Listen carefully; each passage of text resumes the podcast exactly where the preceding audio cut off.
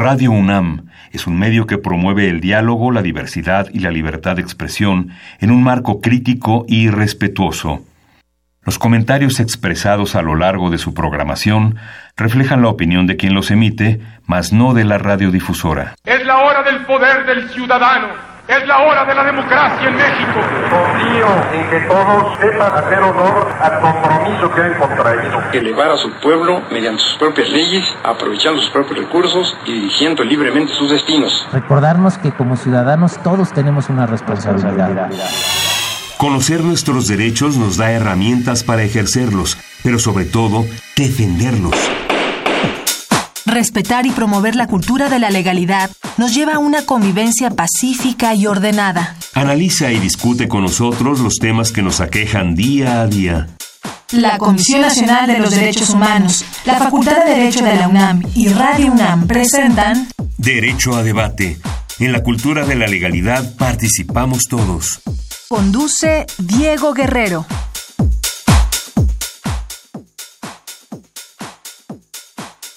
¿Qué tal? Muy buenas tardes, bienvenidos a Derecho a Debate. En la cultura de la legalidad participamos todos. Mi nombre es Diego Guerrero y como cada martes les agradecemos que nos sintonicen por el 96.1 FM, Radio UNAM. El día de hoy, bueno, me acompaña en la conducción quienes son la esencia de nuestra universidad, sus estudiantes, Yanis Hernández de sexto semestre de la Facultad de Derecho. Yanis, un placer tenerte el día de hoy aquí como conductora invitada en los micrófonos de Derecho a Debate.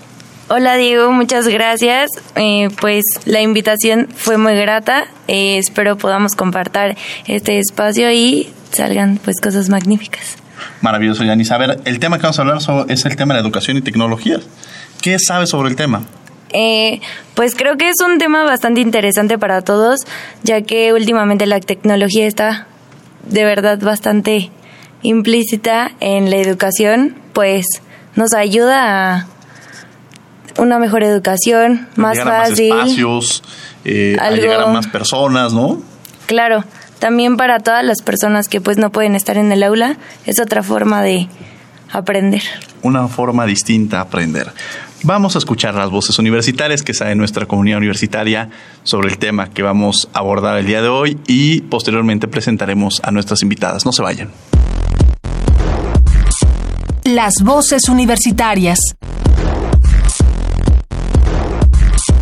Las voces universitarias.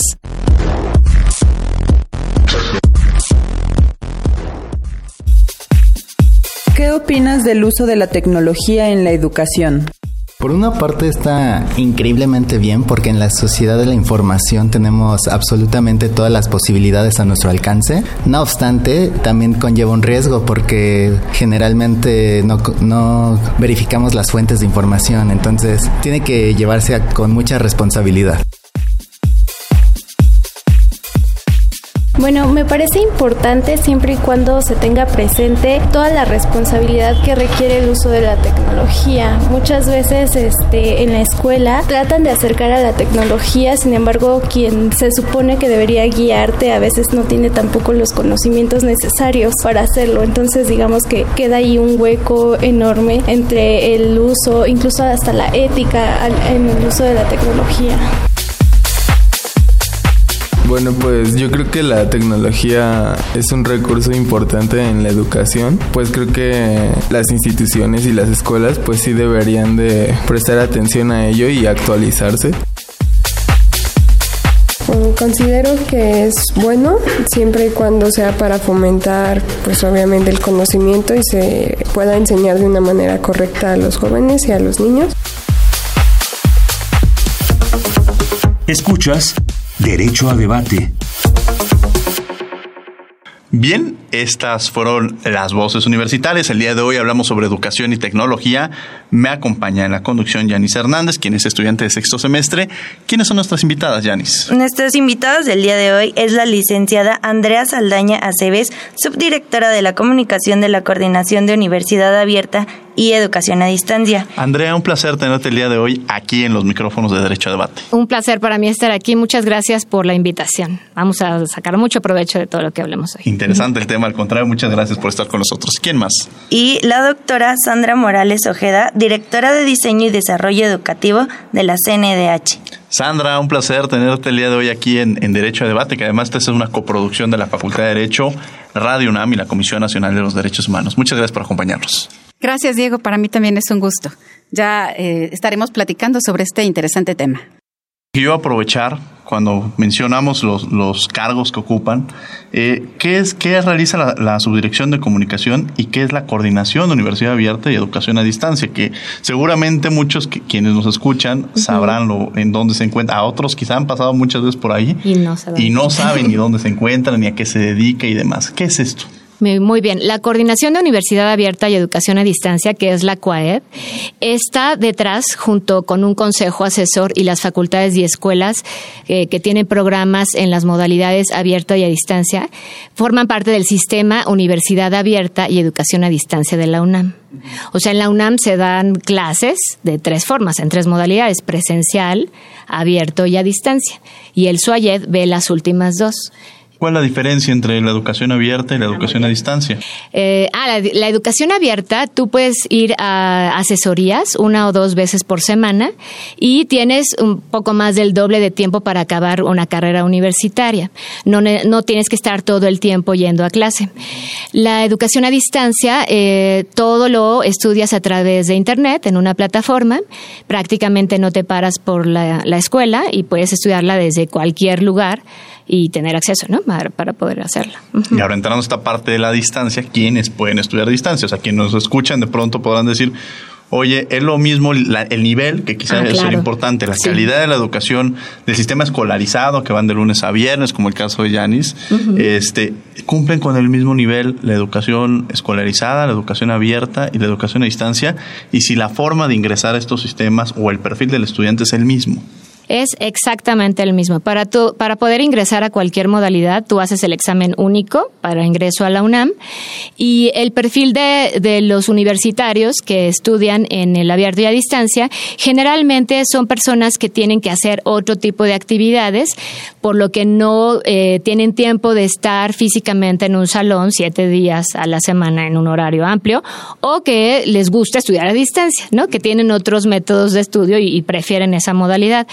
Estos perfiles, eh, bueno, esta, estas modalidades permiten ser al sistema inclusivo e incluyente, lo cual es en cualquier parte eh, de, México, ¿no? Cualquier estudiante mexicano que quiera estudiar en el SUAYED puede hacerlo y con una plataforma, pues a cualquier lugar llega, ¿no?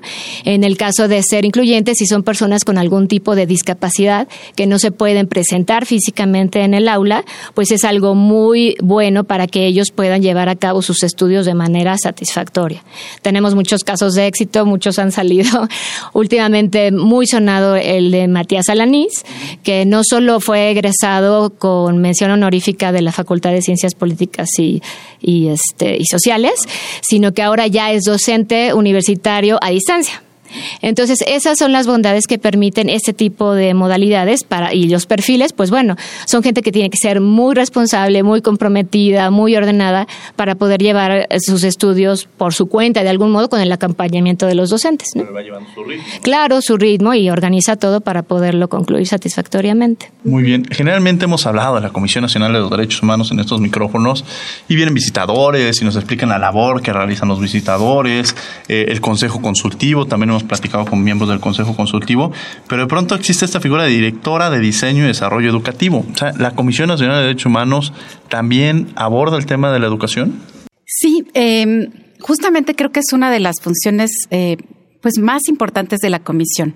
El tema de la prevención, ¿no? Eh, prevenimos que se cometan violaciones a los derechos humanos a través de una diversidad de estrategias. Una de ellas es la promoción y la difusión de los derechos humanos. Y en este campo de la promoción y la difusión realizamos actividades educativas con miras a que sea del conocimiento público el hecho de que tenemos derechos humanos todos y cómo podemos defenderlos, cómo podemos ejercerlos y cómo podemos asumirnos como sujetos de derechos. Entonces, en, dentro de la comisión hay una estructura que es la Secretaría Técnica del Consejo Consultivo.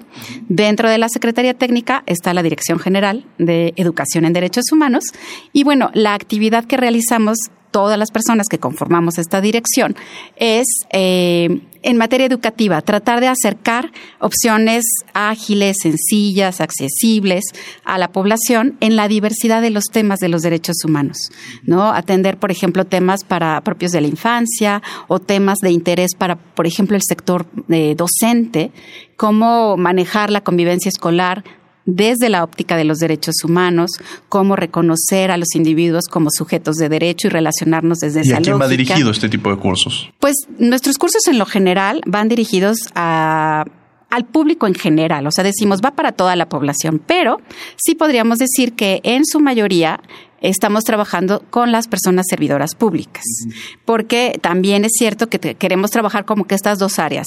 Por un lado, sí hacer recomendaciones cuando se comete alguna violación a los derechos humanos, pero por otro también facilitar el acceso al conocimiento de los derechos humanos. Entonces, por eso es que trabajamos con la diversidad de instituciones tenemos, por ejemplo, un, trabajo muy de la mano con la Secretaría de la Función Pública que nos ayuda incluso a difundir todos nuestros contenidos a través de eh, su página. Y llegamos con esto a más, a casi las 300 eh, instituciones de la Administración Pública Federal para que ellos sepan que con nosotros tienen una opción, tal como lo decía ahorita Andrea, accesible, incluyente, que puedes tomar en cualquier momento del día y, y sentir justamente que tu posibilidad de educarte y de formarte en los derechos humanos no está restringida a un espacio, a un aula y a un momento determinado. Muy interesante, Yanis. Doctora, una pregunta. ¿En dónde podría, en qué legislación mexicana podríamos encontrar el respaldo de estos derechos humanos para niñas, niños y adolescentes? Bueno, en la Constitución política, obviamente, en nuestro este nuestro artículo primero que habla justamente de, todas eh, las eh, pues todos los derechos que tenemos los seres humanos como simplemente por ser personas y de manera específica, bueno, pues eh, existen una serie de programas enfocados a las, a las poblaciones. Entonces, pero bueno, obviamente esto está fundamentado en la constitución política. A ver, justamente ahora vamos a entrar al tema de educación y tecnología. Dos binomios que tenemos muy claros. ¿Cuál es el vínculo que existe dentro del mismo? Ahora sí, ya en esta parte, ¿cuál es el vínculo que existe en la, educación y la tecnología? Mm, pues la tecnología realmente es una herramienta para que la educación pueda llegar a todas las personas. Estamos en un ya un ritmo en que todo está involucrado con el uso de la tecnología y justo eh, para poder atender a más personas con un poco, o sea, optimizando recursos, la tecnología es indispensable. En el caso de la UNAM, bueno, aparte del SUAYED, eh, la cual desarrolla cursos, eh, de hecho, de la mano con la CNDH, lanzamos el año pasado 10 cursos, pero también hay cursos masivos abiertos en línea. Y justo es, sin la tecnología no serían posibles, porque en un salón de clase donde tú podrías atender a 30 alumnos durante una clase, tú puedes tener un MOOC donde pueden inscribirse ¿Un qué, este? MOOC. ¿Qué es, eso? Curso Masivo Abierto en Línea, que comenté ahorita, pero es MOOC por sus siglas en inglés, Massive Online Open Course, ¿no? Pero es comúnmente en, eh, en, el mundo se usa ese término, ¿no? MOOC. Pero es eso. ¿Qué es un curso masivo abierto en línea? Bueno, que tú tienes eh, todos los contenidos, son, son contenidos desarrollados por la UNAM, en este caso, aunque hay muchas universidades de mucho prestigio en el mundo que los desarrollan.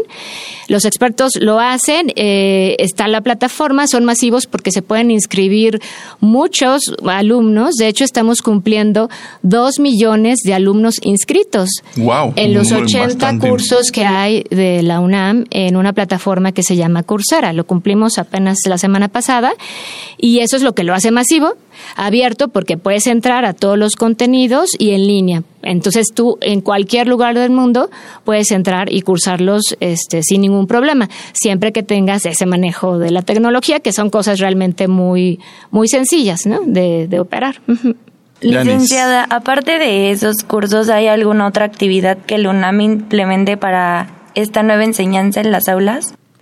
Bueno, eh, hay varios cursos para aprender eh, en línea otros muchos temas en las cuatro áreas del conocimiento, tal cual como de la prepa, que económico-administrativas, este, que otra vez de disciplinas sociales y biológicas y todo eso. Y Esos MOOCs son unos, te enseñan a usar y a, a, hacer videos, a hacer muchísimas cosas de muchos expertos, ¿no? Y la parte de Aprendo Más también son otros cursos que te enseñan a usar cómo optimizar el uso de tu Android, cómo puedes usar las herramientas de Google para hacer cosas. Eso te ayuda a familiarizarte con la tecnología para que tú puedas aprender otros temas, ¿no? Ya puedas tomar un curso de una disciplina que te interese, ¿no? En el caso de los MOOC, eh, comento que son 80 cursos ahorita disponibles y todos muy exitosos que más adelante les puedo comentar, sí. sí. ¿Cómo se realiza esta alianza con la Comisión Nacional de los Derechos Humanos? ¿Cómo empiezan a trabajar y cómo lo han llevado a cabo? ¿Qué tipo de cursos tienen? Uh -huh. Sí, eh, bueno, pues justamente ahorita lo comentábamos, estamos a punto de cumplir un año. Uh -huh. El 19 de abril del año pasado dimos a conocer eh, lo que para nosotros se llama el portal Educa CNDH. Uh -huh. eh, a partir de varias eh, conversaciones con entre pues el personal de la de la UNAM y de la CNDH eh, encontramos un punto de coincidencia importantísimo en torno al interés por promover la educación en derechos humanos y en torno justamente al aprovechamiento de las tecnologías, reconociendo para el, el presidente de la CNDH, el licenciado el maestro Luis Raúl González Pérez, eh, la preocupación porque llegáramos a todas las personas. Me acuerdo que eh, nos, nos decía él, ¿cómo le vamos a hacer para llegar a todas las personas en estos este, años? ¿no? Uh -huh. Y bueno, encontramos que la educación, en, aprovechando la tecnología en la educación, era una magnífica este, manera. Entonces nos acercamos a los expertos en tecnología y la QAE de manera muy gentil empezó a trabajar con nosotros y asesorarnos en términos de cómo diseñar un curso, porque también es cierto que hay mucha distancia entre el contenido de un curso presencial, cuando tenemos como el contenido en un libro, y lo que puede eh, considerarse ya un curso en línea. Entonces, este trabajo que implica adaptación gráfica de contenidos, pedagógica, eh, eh, pues tiene toda una metodología. Y a lo largo de estos de este año, pues ha sido una experiencia muy buena porque en un primer momento lanzamos 10 cursos que abarcan una diversidad de temas, por ejemplo, no sé, prevención de la tortura, diversidad sexual y derechos humanos, medio ambiente y sustentabilidad, los derechos humanos de las personas en reclusión penitenciaria. Entonces, eh, una diversidad de temas que han sido abordados y trabajados para poderse presentar en cursos en línea, eh, pues accesibles, agradables, ¿no? Porque lo que tenemos que cuidar mucho es que la experiencia educativa sea justamente eso, valiosa, interesante y que no provoque que la barrera tecnológica que a veces tienen algunos eh, o que el contenido mismo provoque que te acerques un día y después te vayas. La verdad es que ha sido una experiencia muy exitosa. Llevamos 10 cursos, estamos ahorita ya en la plataforma hay 17 cursos y en breve vamos a tener tres más. Entonces, eh, es cuestión de, unos meses para que estemos ya trabajando con 20 temáticas diferentes y eh, la gente puede irlos tomando en hasta organizándolos de tal manera que hoy puede aprender un poco de las mujeres, eh, de los grupos en situación de vulnerabilidad, de ciertas poblaciones, pero también temas tan específicos como pueden ser, por ejemplo, los derechos humanos de las personas en reclusión o tortura, eh, justicia transicional incluso. Entonces, es, es un abanico de posibilidades que permite conocer los derechos humanos y sobre todo lo que queremos hacer que vayamos formando una cultura de los mismos, con miras a que la tendencia pudiera llegar a ser la prevención en lugar de, de, de otra cosa, ¿no? La, la, incluso la, la, reparación. Muy bien. Andrea, a ver, yo tengo, hablamos del perfil del estudiante. Sí. Pero ¿cuál es el perfil, cuál puede ser el perfil precisamente del, del, del académico? O sea, uh -huh. cualquier profesor puede dar clases en el aula y después pasarse a esta aula virtual? O sea, ¿El perfil es el mismo o qué es lo que cambia? Bueno, eh, cualquier docente que quiera dar clases en línea sí tiene que estar familiarizado con las tecnologías. De hecho, eh, recién también acabamos, vengo muy de presumida de estrenos, pero... No, qué bueno, este, eso es lo importante, saber qué está haciendo la universidad. Sí, lanzamos eh, un portal de, eh, un, de una propuesta formativa docente que se llama Trayectorias Docentes Personalizadas, que justo es un portal en el cual los docentes, ahora enfocado específicamente a los de la UNAM, pueden estudiar eh, una serie de cursos, me parece son 38, en nueve ejes de formación, que le van a permitir no solo a los, o sea, tanto a los estudiantes que a los profesores que van a dar clases en línea, pero también poder aprender otras cosas y fortalecer su práctica docente eh, presencial, ¿no? Y ahí van a aprender desde cómo también familiarizarse con los recursos para, para ser docentes en las plataformas y, y, con los recursos tecnológicos que hay, como otras habilidades de hablar de temas de género, de filosofía, que son eh, permean entre todas las, las disciplinas, ¿no? Entonces, el perfil de los docentes, pues es el que el docente quiera tener, ¿no? Finalmente, eh, la brecha es, son, se familiarizan con las tecnologías o no. Si deciden no hacerlo, de todas formas es complicado para su clase presencial darla, porque ya todos los docentes hacen una clase interactiva, ¿no? Combinan las modalidades entre presencial, a distancia vemos esto, abierto les dejo otro. O sea, ¿se puede hacer eso? Porque de pronto hay maestros, seguramente Janis me dirá que seguramente ni, ni su correo electrónico a veces, porque es un tema generacional también. Es un tema generacional, por eso también lo de trayectorias es importante, porque tenía que ser todo muy bien cuidado para que los que no manejaban nada no se sintieran como que eh, rechazados, ¿no? O que se estaba uno pensando que ya no podían hacer nada, sino invitarlos de una manera muy proactiva a, que se sumen a ir incorporando las tecnologías en su docencia y entonces poder dar clases en todas las modalidades con los recursos que ahora se usan, ¿no? Tan solo este, si estás en presencial y usas, eh, les enseñas videos en YouTube o, o haces grupos para comunicarte con tus alumnos, pues eso es indispensable que ya estés manejando tecnología. Yanis. Las nuevas tecnologías a través de estos medios cree que favorezcan la convivencia y la comunicación entre alumno o maestro o la pierdan.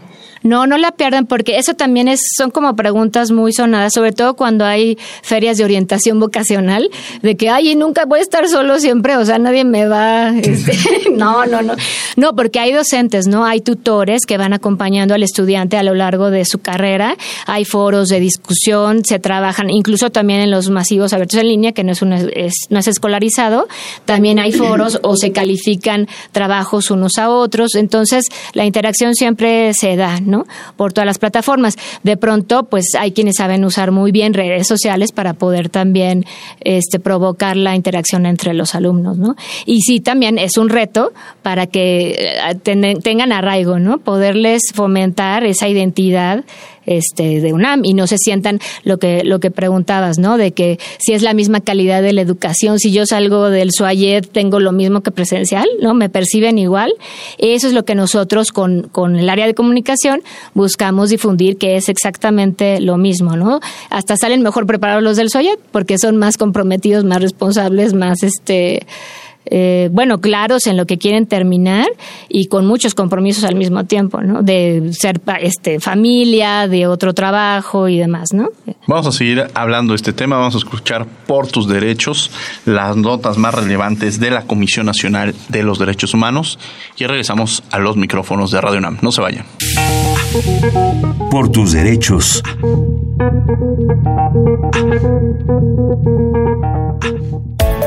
La Comisión Nacional de los Derechos Humanos recibe la resolución emitida por el Pleno de la Suprema Corte de Justicia de la Nación, que por unanimidad de 10 votos declaró inconstitucionales diversas disposiciones de la ley del Instituto Municipal de Pensiones del Estado de Chihuahua. Esto por vulnerar los derechos humanos de igualdad, no discriminación y seguridad social de los trabajadores varones al servicio del gobierno de esa entidad federativa.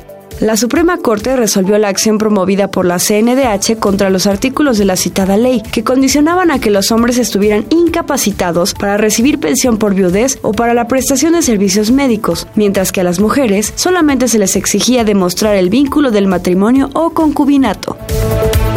La Comisión Nacional de los Derechos Humanos observa que los esfuerzos de autoridades para incidir en las conductas delictivas no han sido eficaces ni hay coordinación entre las dependencias federales y estatales para frenar el elevado número de secuestros de migrantes, ya que faltan mecanismos para prevenirlos. La actuación de las autoridades no corresponde con la gravedad y frecuencia del delito que se ha incrementado como resultado, entre otros factores, de la impunidad. Este organismo nacional advierte con preocupación que las agresiones contra este grupo vulnerable persisten, como sucedió recientemente en el estado de Tamaulipas, lo que aqueja no solo a las personas extranjeras en contexto de movilidad, sino a la comunidad por la inseguridad en esa y otras zonas y los riesgos que al transitar por ahí se presentan, afectando el Estado de Derecho y el ejercicio pleno de los derechos humanos. La Comisión Nacional de los Derechos Humanos insta a las autoridades federales, estatales y municipales, así como a la sociedad en general, a crear conciencia sobre la importancia de preservar los bosques en nuestro país y alerta sobre los riesgos que, de no atenderse, pueden generar grandes pérdidas de estos y otros ecosistemas. La CNDH expresa su preocupación porque México ocupe uno de los primeros lugares en tasas de deforestación en el mundo. Por ello, la Comisión exhorta a autoridades de los distintos órdenes de gobierno a impulsar un contundente plan de acción para salvaguardar los bosques, proteger el medio ambiente y lograr el desarrollo sostenible. Síguenos en Facebook y Twitter como Derecho a Debate. Bien, estamos de regreso en los micrófonos de Derecho a Debate. Estamos hablando sobre educación y tecnología. Me acompaña el día de hoy en la conducción Yanis Hernández, quien es estudiante de sexto semestre. Tenemos como invitadas a la licenciada Andrea Saldaña Cebes, subdirectora de comunicación de la Coordinación de Universidad Abierta y Educación a Distancia, y la doctora Sandra Morales Ojeda, directora de Diseño y Desarrollo Educativo en la Comisión Nacional de los Derechos Humanos. A ver, yo me quedo con una frase que, decía al, final este, la, la licenciada Andrea, y es precisamente esta parte que salen más preparados. No lo sé, yo quizá eh, tengo la experiencia de dar clases en, el presencial y dar clases en distancia a mí sí me genera a veces este, a, título personal, esta parte de, la cercanía con el alumno. Incluso, pues todos los que están allá afuera de cabina, eh, casi fueron mis alumnos. Y cuando uno detecta a este alumno, lo invitas a colaborar contigo. Entonces, a veces la distancia quizá pudiera también, me parece que es otro perfil, el que muchas veces podamos llegar a tener, ¿no? Del egresado. Y que tiene otras, otra dinámica, la que sería, efectivamente lo decían, a veces el maestro está atrás de ti, te está diciendo, oye, no me entregaste la tarea, la próxima no te dejo entrar al salón, a que le distancia, si le dices eso, lo puedes hasta inhibir y ya no se meta a la plataforma. O, hay muchos detalles que, que, incluso yo he cuidado con los estudiantes también los diplomados que sacamos le digo a los profesores, o sea, no, no deje. O sea, hubo una ocasión que dijo, oiga, es que usted copió y lo dejó públicamente. Dijo, oiga, eso que está haciendo, o acredite que el alumno copió, o lo está evidenciando. Y si usted no logra acreditar lo que está diciendo, yo por lo menos, o sea, habrá llegado el alumno, es que me lo dijo en clase, pero yo aquí ya tengo tal cual sus palabras de lo que dijo. Es decir, creo que cambia mucho la dinámica de esto, ¿no? Sí, bueno, pero eh, también es importante entender que el, perfil de la gente que estudia en el SUAYED, hay varios, ¿no? De edades y todo, pero sí es gente generalmente está estudiando su segunda carrera o dejó trunca una carrera y comenzó, o siempre quiso estudiar una carrera y lo hizo, ¿no? Entonces, eso le, eso da más compromiso para poder hacerlo, ¿no? Para poder concluirlo. Tienen una familia, tienen un trabajo. Entonces, si es un perfil distinto, ¿por qué? Porque es mucha la responsabilidad de concluir. Entonces, ello eh, les permite un ascenso en el trabajo, tener ya otra carrera, y la gente empleadora, pues sabe que ellos hicieron ese esfuerzo que es enorme, ¿no? También, si hay una ligera variante, si vas abierto, pues bueno, tienes oportunidad de interactuar con, con otros compañeros en alguna de las asesorías y este, y pues terminas usando muy bien las tecnologías y eso pues te da también eh, herramientas para poder hacer mejor cualquier cualquier tarea, ¿no? Este, pero sí son perfiles distintos. A lo mejor los chicos que entran a presencial, que generalmente de la prepa entran a la universidad, pues son más chicos, necesitan que los papás o los, los maestros estén tras de ellos, ¿no? Y el perfil de los del SUAYET generalmente es gente que pues ya eh, permite que sean más como autogestivos, ¿no? Aunque tengan obviamente tutores y docentes, pues necesitan eh, conducirse así más responsables y ordenados en sus estudios. Yo creo que hablamos de estudiantes autodidactas completamente, porque a pesar de que la plataforma te ayuda a seguir estudiando, a investigar por tu cuenta, pues son completamente autodidactas, no tienen un cierto tutor, un cierto docente presencial que te ayude a seguir un camino o seguir un cierto estudio como los de manera presencial. Fíjate que ahí yo creo que también es un poco de mitos y realidades de la, de la educación a distancia, porque si hay docentes, hay tutores. Comentaba el doctor Cervantes, que es el titular de la CUAED, que en un salón de clases, si es muy grande este, y uno no va, no se nota, ¿no? Pero si tú no entras a la plataforma y dejas tu tarea, sí se nota y se, y, te, y se ve reflejado, ¿no? En tus trabajos, en tus calificaciones, en todo. Entonces, eh, basta probar para, para poder darse cuenta de eso, porque sería también muy difícil que el estudiante solo por su cuenta lo, lo logre, ¿no? Siempre la retroalimentación, la calificación de los docentes que acompañan es, es muy importante y de los propios compañeros, porque luego hay eh, trabajos en conjunto o en el caso de los, de los cursos masivos abiertos en línea, pues entre pares se califican y se da una dinámica muy interesante. ¿En cuántas carreras que imparte el UNAM existe esta modalidad? Ah, mira, muy, muy atinado. Este, no todas las carreras de la UNAM están en la modalidad abierta y a distancia. Hay 23 en la modalidad abierta y 21 a distancia. Y eh, en, en 13 eh, facultades y escuelas, ¿no? Que están en la UNAM. Y en general son temas eh, del área de, de humanidades y, y administrativas, ¿no? Incluso la Facultad de Derecho tiene de Derecho también, de disciplinas sociales. abierta y, y, en distancia, también, sí, tiene las dos. Es de las taquilleras. Ah, sí. eh, a la doctora quisiera preguntarle, hablando de los cursos que están impartiendo, ¿cuál es la duración de estos cursos para todas las personas que quieran pues tomarlo? y si hay alguna mezcla de estos cursos que pueda ser presencial, en línea o una cantidad de días, no diario ni en ciertos horarios específicos. Perfecto. Eh, bueno, pues sí, efectivamente nosotros tenemos la, la ventaja de que hemos buscado también ofrecer como una diversidad de opciones para eh, acercarnos y sentir que, que, no nos vean únicamente como las posibilidades que te puede dar el curso en línea o la plataforma. Nuestros cursos tienen una duración de 10 a 40 horas. Eh, y son, como se ha comentado en esta, en esta mesa, básicamente autogestivos. Sí, eh, reconociendo que la gente tiene muchas actividades que realizar, que normalmente están en un trabajo, porque muchas personas lo toman para, como parte de las capacitaciones necesarias en su labor cotidiana. Y entonces, bueno, pueden tomar esas 10, 30 o 40 horas en el momento que les pueda convenir eh, y en el día que, que, lo puedan calendarizar. Sin embargo, tratamos de tener cercanía también con las personas que toman nuestros cursos a través de videoconferencias, en donde eh, la, el contacto y, y, el intercambio de preguntas y respuestas es en tiempo real.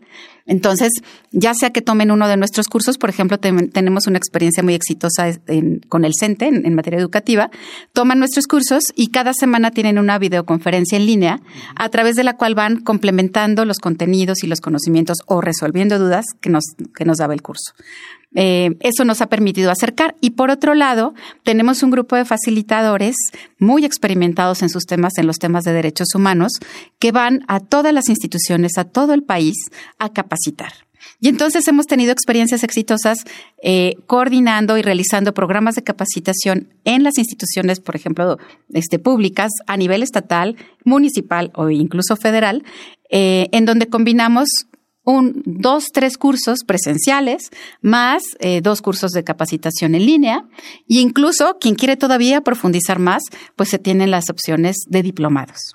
¿no? Eh, ya estos los hacemos en contacto con una universidad y bueno, ya por lo menos estas son este, preparaciones que tienen 120 horas al menos, eh, de tal suerte que podemos ofrecer como una un abanico de posibilidades para que la gente que necesita capacitarse o que tiene interés por ciertos temas, con nosotros encuentre una posibilidad.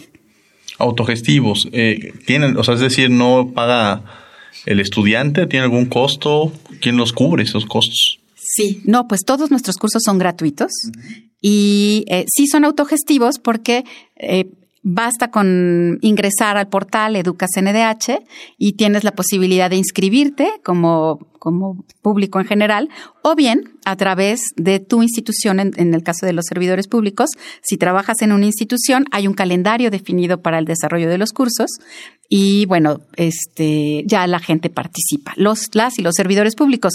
Vale decir, por ejemplo, esto lo platicábamos, es una experiencia que apenas va a cumplir un año y cerramos, por ejemplo, el último periodo de operación del 2018 con 52 mil personas inscritas. ¿no? Una, la verdad es que también es una cifra muy, muy atractiva, muy interesante, que habla de, del del resultado, de la eficiencia, de la calidad y de la aceptación que están teniendo. 52 mil que toman el curso y lo concluyen o se quedan, en, se inscriben y de pronto se, dejan, se quedan en el camino. Ah, qué buena pregunta. También en este caso estamos teniendo experiencias muy exitosas en cuanto a la eficiencia terminal. No sé si sea justo por lo que comentaba Andrea, que las personas que toman nuestros cursos pues son personas eh, que tienen ya un compromiso y una responsabilidad mayor, pero puedo decirles que tenemos eh, instituciones con quienes tenemos una eficiencia terminal del 100%. Se meten a tomar nuestros cursos y lo termina el 100% que lo, que lo tomó. ¿Qué pasa? Bueno, en otros casos, bueno, sí tenemos también instituciones que a lo mejor terminan el 60%, pero para la eficiencia terminal de la educación en línea en materia de actualización es una eficiencia buena. Sin embargo, nosotros sí estamos más o menos a nivel general como en el 80% con todas las instituciones y eh, las personas que participan, después de estar haciendo sus evaluaciones, pueden, y ya que acreditan todas, pueden emitir su constancia. Y su constancia, nuestros cursos tienen reconocimiento de la Secretaría de la Función Pública y les sirve también para el Servicio Civil de Carrera eh, y poder comprobar que cumplieron las 40 horas de capacitación que se les pide eh, anuales. Maravilloso. Bueno, pues estamos en Derecho a Debate, estamos hablando sobre educación y tecnología. Vamos a escuchar Derecho UNAM hoy. Las noticias más relevantes de la Facultad de Derecho, que además ya ni las conoce muy bien. No se vayan. Derecho UNAM, hoy. El máximo órgano colegiado de la universidad avaló la creación de las especializaciones en Derecho Energético y Derecho Sanitario. Estas dos ramas del derecho se impartirán en la modalidad presencial y tendrán una duración de tres semestres, en los que los estudiantes cubrirán 12 actividades académicas con un total de 72 créditos. La especialización en Derecho Energético se establece en el marco de la reforma constitucional que modificó el sector energético del país. Por ello, es una necesidad formar especialistas que den respuesta a las controversias en materia de fuentes de energía como el petróleo, electricidad, gas, eólica, solar y la energía geotérmica. En tanto, la especialización en derecho sanitario busca formar especialistas que aporten soluciones jurídicas a quienes participan en el sector salud, la industria farmacéutica y que cuenten con licenciaturas en derecho y áreas afines como medicina, ciencias químicas, biología, economía, administración, ciencias políticas, sociología, trabajo social, entre otras. La Facultad de Derecho dio un paso más para seguir a la vanguardia en la enseñanza del derecho en México y Latinoamérica. Por unanimidad, el Pleno del Consejo Académico del Área de las Ciencias Sociales de la UNAM aprobó el nuevo plan y programas de estudios de la licenciatura en Derecho. El nuevo plan es el resultado de una amplia consulta y trabajo entre seminarios, colegios de profesores y estudiantes de nuestra institución y será el primero en promover un sistema de enseñanza-aprendizaje que incorpore la perspectiva de género que tanto requiere nuestra sociedad. El enfoque en derechos humanos y el estudio del convencionalismo. El objeto general del nuevo plan de estudios es formar juristas con profundo compromiso social, que ofrezcan soluciones eficaces en el foro jurídico, también a través de la justicia alternativa y que sean constructores de una cultura de paz, que salvaguarden la dignidad de todas las personas y en especial de aquellas en situación de vulnerabilidad, y que estén siempre al servicio de la justicia y de la legalidad en el marco del Estado democrático de derecho. Derecho a debate. Bien, estamos de regreso en los micrófonos de Radio UNAM. Estas fueron las noticias más relevantes de la Facultad de Derecho a lo largo de la semana. El día de hoy me acompaña en la conducción Yanis Hernández. Yanis, el día de hoy estás aquí de conductor invitada. Muchas gracias por la invitación, de verdad me está gustando mucho el programa y espero volverlos a acompañar algún otro día. Sabes que los micrófonos están abiertos y bueno, nos acompaña eh, como, como invitadas eh, la licenciada Andrea Saldaña Cebe, subdirectora de comunicación de la Coordinación de Universidad Abierta y Educación a Distancia, y la doctora Sandra Morales Ojeda, directora de Diseño y Desarrollo Educativo de la Comisión Nacional de los Derechos Humanos. Bueno, pues seguimos con la entrevista entendiendo esta parte de la educación y la tecnología, el vínculo que existe, estas dudas que muchas veces surgen si es, si es la misma calidad, si se pierde ese acercamiento, pero también esta otra, entenderlo como otra posibilidad. De pronto cuando dicen, bueno, que abran más espacios en la universidad, queremos más espacios en la universidad, pues a veces la universidad contestaría, sí nos gustaría, pero en, en espacio físico, en instalaciones, pues muchas veces esto no es posible. Y quizá la educación a distancia nos permite justamente que los espacios físicos que podrían ser nuestra barrera, romper esa barrera y estar impartiendo cursos de esta, de esta dinámica y además que la universidad justamente cumpla con este compromiso nacional. Porque si bien la universidad tiene campus en diversos estados de la República, también para entender el tema nacional es que tengamos estudiantes de toda la República Mexicana cursando licenciaturas, diplomados, y creo que esa es una mecánica. Un estudiante que está en Oaxaca puede estar estudiando una carrera, pongamos el ejemplo de, la Facultad de Derecho, puede estudiar en, en Derecho, quizás esté en cualquier otro estado de la República y tenga la oportunidad de ser estudiante de la Universidad Nacional Autónoma de México. Así es. De hecho, este, lo que maneja pues también el doctor en la CUAED es justo de, de ser, considerar la educación como un bien público y que sea una democratización de la educación, ¿no? Esto eh, permite que cualquier persona, no importa su, su nivel, incluso económico y demás, pues pueda tener acceso a poderse formar en una licenciatura, ¿no? Y en el caso, esto hablando del sistema escolarizado. Y en lo demás, pues bueno, sabemos que, que la Universidad o sea, Nacional Autónoma de México genera conocimiento y lo pone al servicio del país. Entonces, eh, su compromiso no es solo con los estudiantes, sino con la sociedad en general. Y es ahí cuando, a través de la tecnología, puede generar este tipo de contenidos, como son los cursos que se desarrollaron con la CNDH, los cursos masivos abiertos en línea, que son los MOOC, por sus siglas en inglés, recuerdo, y lo de Aprendo Más, porque ahí no, no importa que no hayas estudiado en la UNAM, ¿no?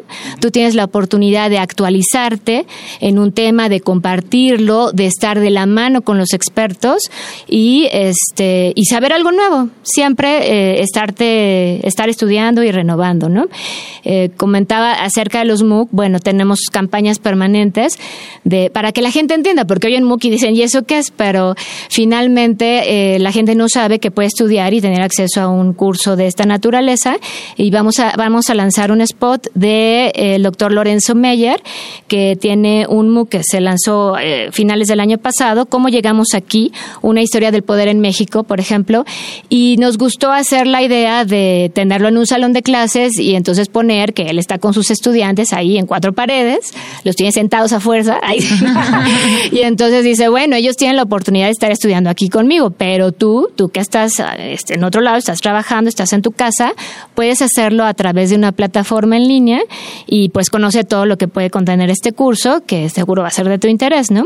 Vamos a estar manejando así eh, la información de los expertos. Son expertos de mucho reconocimiento en la UNAM y son temas que pues la gente va a necesitar en la vida cotidiana. Por ejemplo, cuando fue lo del temblor, ¿no? Hay un MOOC que se llama Cómo autoconstruir tu vivienda. Y fuimos a entrevistar a una de las estudiantes que lo había cursado y fue muy interesante cómo ella en su colonia ella estaba estudiando también ingeniería, pero eh, en, los primeros semestres y gracias al MOOC tuvieron la oportunidad de hacer algunas reparaciones muy concretas que estaban en sus manos hacer, ¿no? Que no requerían de alguien que estaba totalmente especializado en la materia. Entonces, esa es la intención de que la gente siempre se vaya con un con algo nuevo, ¿no? Con conocimiento nuevo que le permita reforzar lo que sepa o conocer algo que siempre quiso hacer. También hay cosas este, de cine, de producción audiovisual, de salud. Se lanzaron el año pasado, justo a finales de año, siete cursos que tienen que ver con farmacología para odontólogos, heridas, cuidado de heridas, nutrición, este cáncer de próstata y eso es muy interesante porque no lo aprendes todo en una carrera. ¿No? Esto de la educación continua, pues eh, te permite eh, conocer más, e irte actualizando y fortaleciendo. Ahora, justamente ahorita que tocas el tema de educación continua y que tenemos aquí a Víctor afuera de la cabina, a quien le mandamos un, fuerte abrazo y saludo. Eh, generalmente cuando en, el carácter, ahora sí, ponerme la cachucha de jefe de la División de Educación Continua, tenemos el reto de que cuando vamos a las instituciones me dicen, sí, sí me interesa el diplomado, pero me gustaría una especialidad, me gustaría un grado académico, una maestría. Mm. Quizá en el tema de las maestrías muchas veces les explicamos lo que lleva en sí. ¿Hay estas opciones de especialidades y maestrías que se den en línea?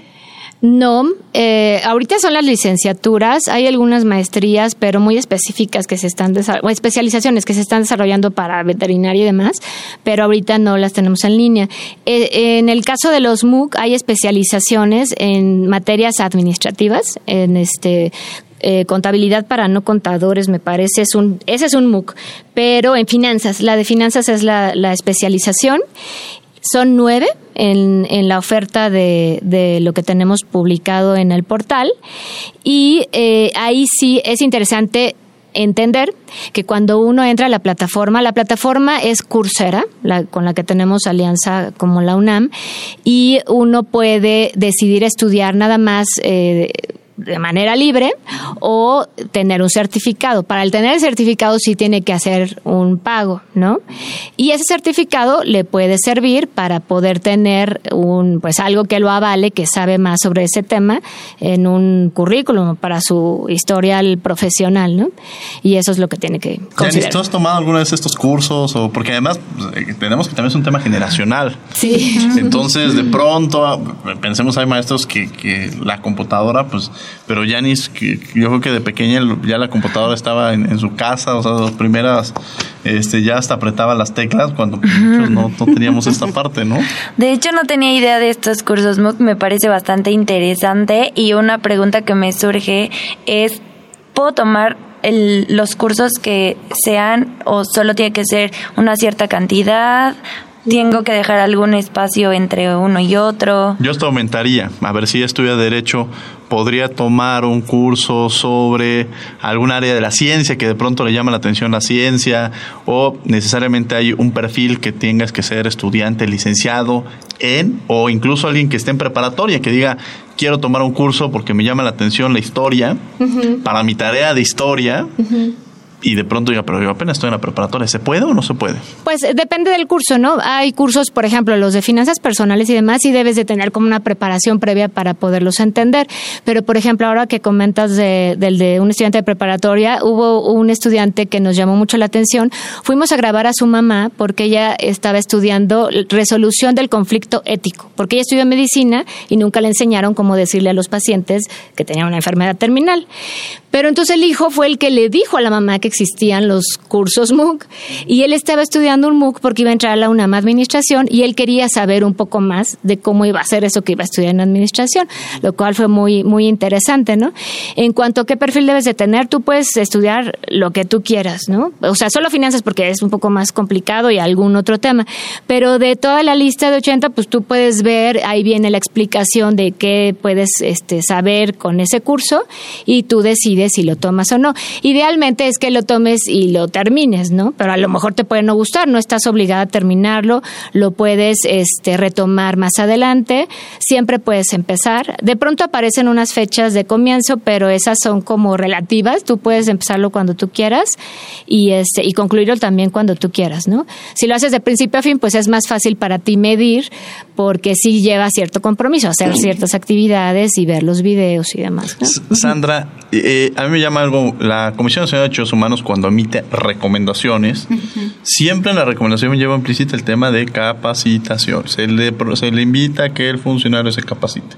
Es decir, está ahí un poco la recomendación y pueden, el cumplimiento de la recomendación puede ser a través de los cursos que ustedes este, generan o cómo se da, o sea, es que es como una parte de, este, como cuando vas con el doctor, ¿no? Que te dice, mira, aquí está la receta, y aprovecho y aquí están los medicamentos. Si quieres puedes llevarte los medicamentos. ¿Puede funcionar eso o no pueden por quizá haya un conflicto?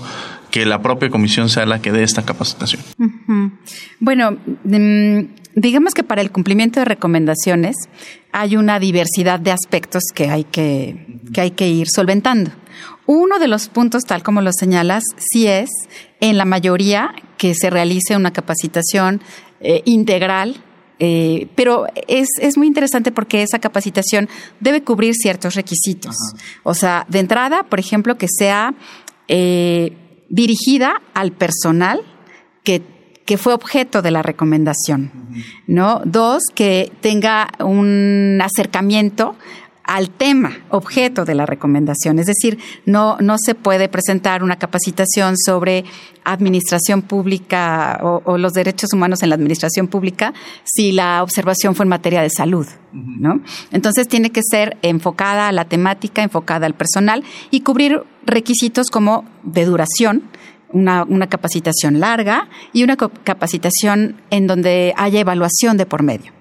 Si se cubren todos estos requisitos, nosotros sí podemos coadyuvar al cumplimiento de esa recomendación no somos solamente la única instancia que puede dar la capacitación que se necesita para dar cumplimiento a una recomendación.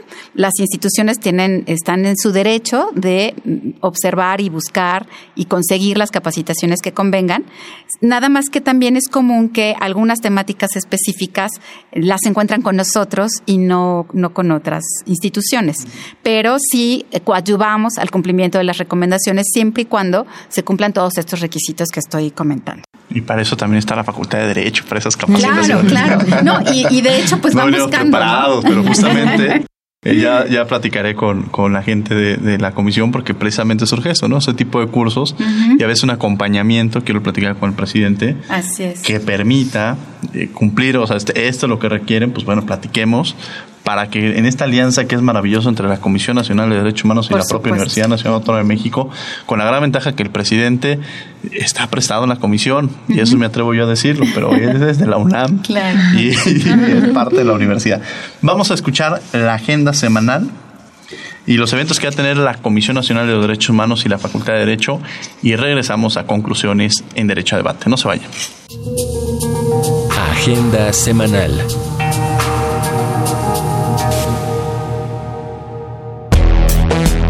Con el propósito de ofrecer un panorama sobre las distintas posiciones en torno a la trata de personas y aportar elementos de análisis y reflexión, la CNDH publicó el libro Trata de Personas, un acercamiento a la realidad nacional, en el que participaron representantes de la academia, de la sociedad civil, de, las tres, de los tres órdenes del gobierno federal, organismos internacionales y comisiones interinstitucionales en materia de trata. Cada una de las personas que colaboró con esta publicación, tanto a título personal como institucional, cuenta con una amplia trayectoria en el tema. Te invitamos a descargar el libro gratis en la página www.cndh.org.mx en la sección Biblioteca Digital.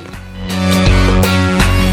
Con el objetivo de monitorear y advertir sobre las situaciones de riesgo por los efectos de las violaciones a los derechos humanos, la CNDH creó el Sistema Nacional de Alerta de Violaciones a los Derechos Humanos. A través de esa herramienta es posible detectar la repetición de quejas presentadas en contra de autoridades para contar con los elementos que permitan identificarlas y prevenir los hechos violentos. Consulta esta herramienta en www.cndh.org.mx diagonal aplicaciones-bajo informativas.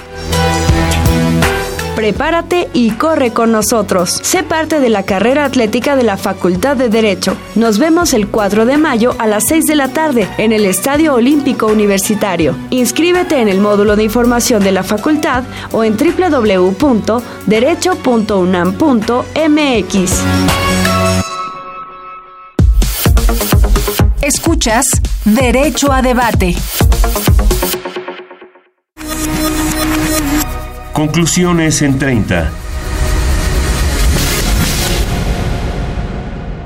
Bien, esta es la agenda de la semana de la Comisión Nacional de los Derechos Humanos y de la Facultad de Derecho, la serie de actividades que van a atender. Los invitamos a que, a que asistan a las mismas porque eh, de alguna manera son muy, muy interesantes y sobre todo, digo, yo sé que ahorita la, propia universidad está de vacaciones, pero la, la, Comisión Nacional de Derechos Humanos trabaja los 365 días del año, las 24 horas del día, entonces, bueno, les va, les va a tocar esa, esa parte. Bien, estamos hablando sobre educación y tecnología. Me acompaña el día de hoy Yanis Hernández.